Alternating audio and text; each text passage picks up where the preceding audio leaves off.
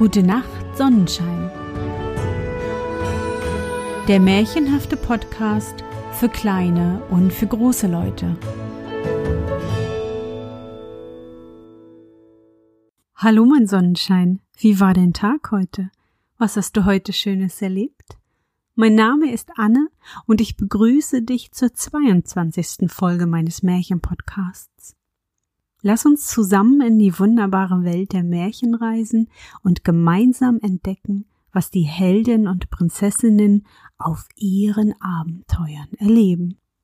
Bist du bereit? Dann kuschle dich fest in deine Bettdecke, nimm dein Lieblingskuscheltier in den Arm und wenn du magst, schließe die Augen und folge mir ins Märchenland.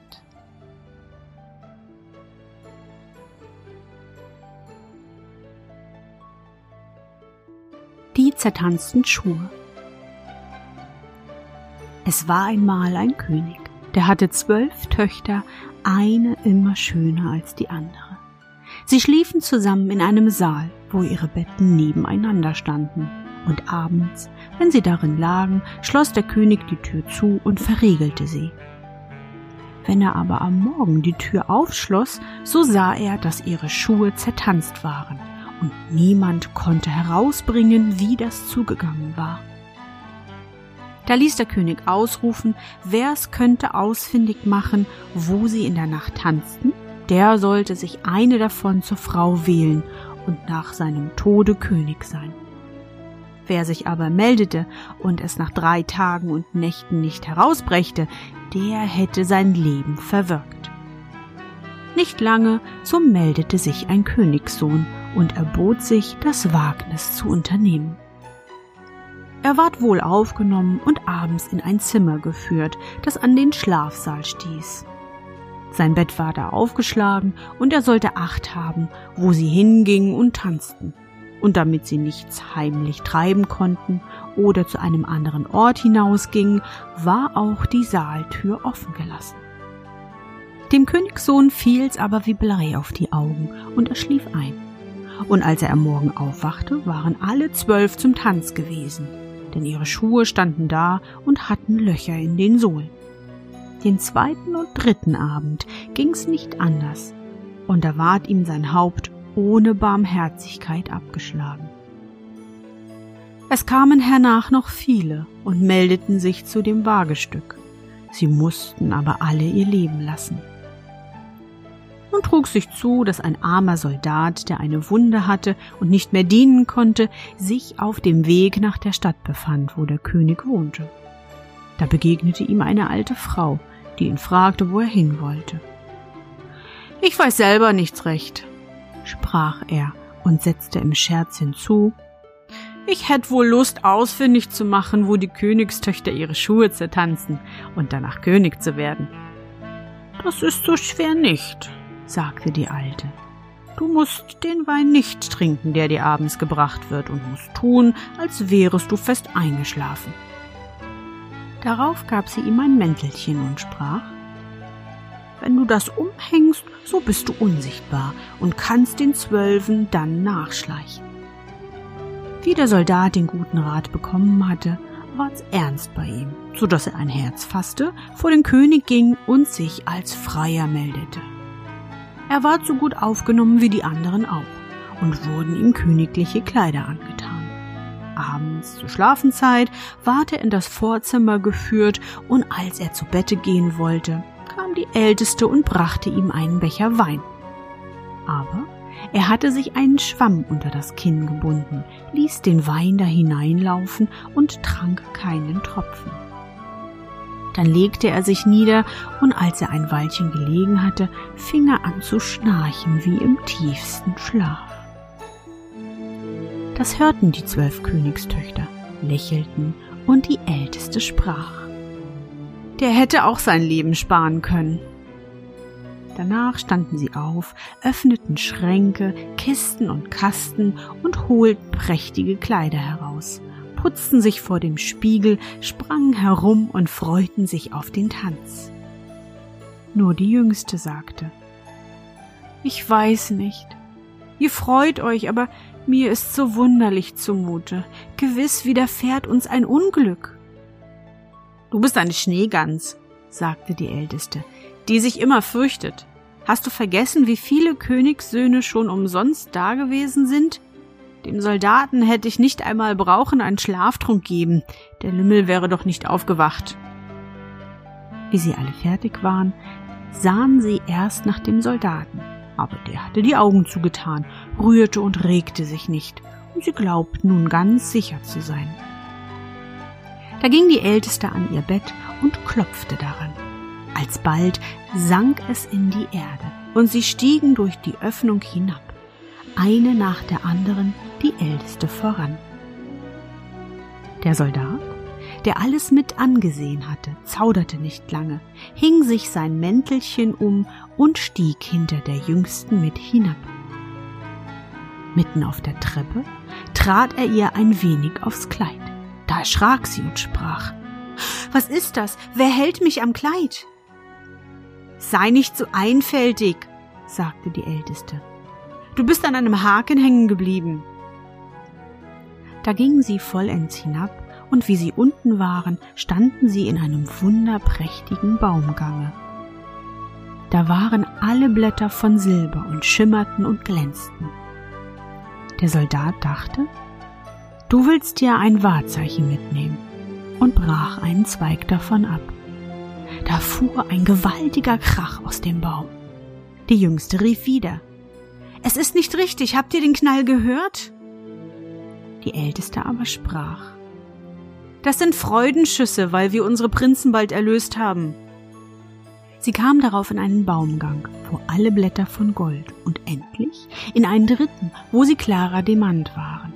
Von beiden brach er einen Zweig ab, wobei es jedes Mal krachte, dass die Jüngste vor Schrecken zusammenfuhr. Aber die Älteste blieb dabei, es wären Freudenschüsse. Sie gingen weiter und kamen zu einem großen Wasser. Darauf standen zwölf Schifflein, und in jedem Schifflein saß ein schöner Prinz. Die hatten auf die zwölf gewartet, und jeder nahm eine zu sich. Der Soldat aber setzte sich mit der jüngsten ein. Da sprach der Prinz Ich weiß nicht, das Schiff ist heute viel schwerer, und ich muss aus allen Kräften rudern, wenn ich es fortbringen soll. Wovon sollte das kommen? sprach die Jüngste, als vom warmen Wetter, es ist mir auch so heiß zumute. Jenseits des Wassers aber stand ein schönes, hell erleuchtetes Schloss, woraus eine lustige Musik erschallte von Pauken und Trompeten. Sie ruderten hinüber und traten ein, und jeder Prinz tanzte mit seiner Liebsten.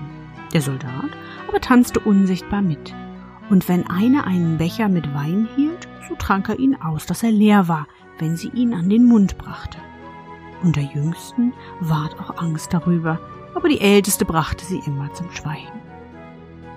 Sie tanzten da bis drei Uhr am anderen Morgen, wo alle Schuhe durchgetanzt waren und sie aufhören mussten. Die Prinzen fuhren sie über das Wasser wieder zurück und der Soldat setzte sich diesmal vorn hin zur Ältesten. Am Ufer nahmen sie von ihren Prinzen Abschied und versprachen in der folgenden Nacht wiederzukommen. Als sie an der Treppe angelangt waren, lief der Soldat voraus, legte sich in sein Bett und als die zwölf langsam und müde heraufgetrippelt kamen, schnarchte er schon wieder so laut, dass sie es alle hören konnten, und sie sprachen. Vor dem sind wir sicher. Da taten sie ihre schönen Kleider aus, brachten sie weg, stellten die zertanzten Schuhe unter das Bett und legten sich nieder. Am anderen Morgen wollte der Soldat nichts sagen, sondern das wunderliche Wesen noch mit ansehen und ging die zweite und die dritte Nacht wieder mit. Da war alles wie das erste Mal und sie tanzten jedes Mal, bis die Schuhe entzwei waren. Das dritte Mal aber nahm er zum Wahrzeichen einen Becher mit. Als die Stunde gekommen war, wo er antworten sollte, steckte er die drei Zweige und den Becher zu sich und ging vor den König. Die zwölf aber standen hinter der Tür und horchten, was er sagen würde. Als der König die Frage tat, wo haben meine zwölf Töchter ihre Schuhe in der Nacht zertanzt? So antwortete der Soldat, mit zwölf Prinzen in einem unterirdischen Schloss, berichtete, wie es zugegangen war und holte die Wahrzeichen hervor. Da ließ der König seine Töchter kommen und fragte sie, ob der Soldat die Wahrheit gesagt hätte. Und da sie sahen, dass sie verraten waren und leugnen nichts half, so mussten sie alles eingestehen. Darauf fragte ihn der König, welche er zur Frau haben wollte. Er antwortete, Ich bin nicht mehr jung, so gebt mir die Älteste. Da ward noch am selben Tag die Hochzeit gehalten und ihm das Reich nach dem Königs Tode versprochen. Und die Prinzen? Die Prinzen wurden aus so viele Tage wieder verwünscht, als sie Nächte mit den Zwölfen getanzt hatten.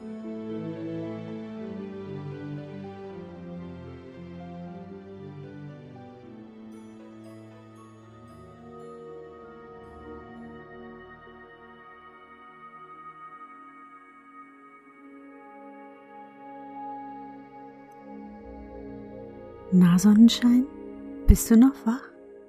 Wie fandest du unsere gemeinsame Reise? Für mich war es wieder wunderbar und ich danke dir, dass du mich begleitet hast. Bevor du nun die Augen schließt und in dein Traumland reist, möchte ich mit dir nochmal an dein schönstes Erlebnis heute denken. Was war es?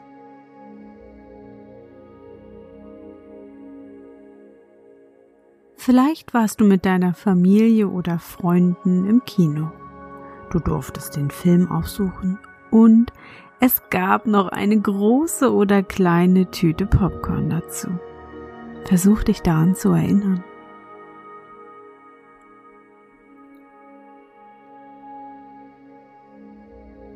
Und wie fühlst du dich? Kannst du dich noch an alles erinnern?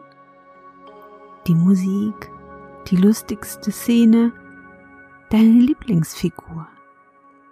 Stell dir alles noch einmal ganz genau vor. Und dann halte dieses tolle Gefühl fest.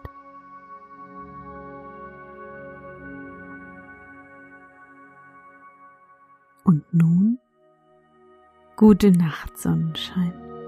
Schlaf gut und träum was Schönes. Wir hören uns bald wieder.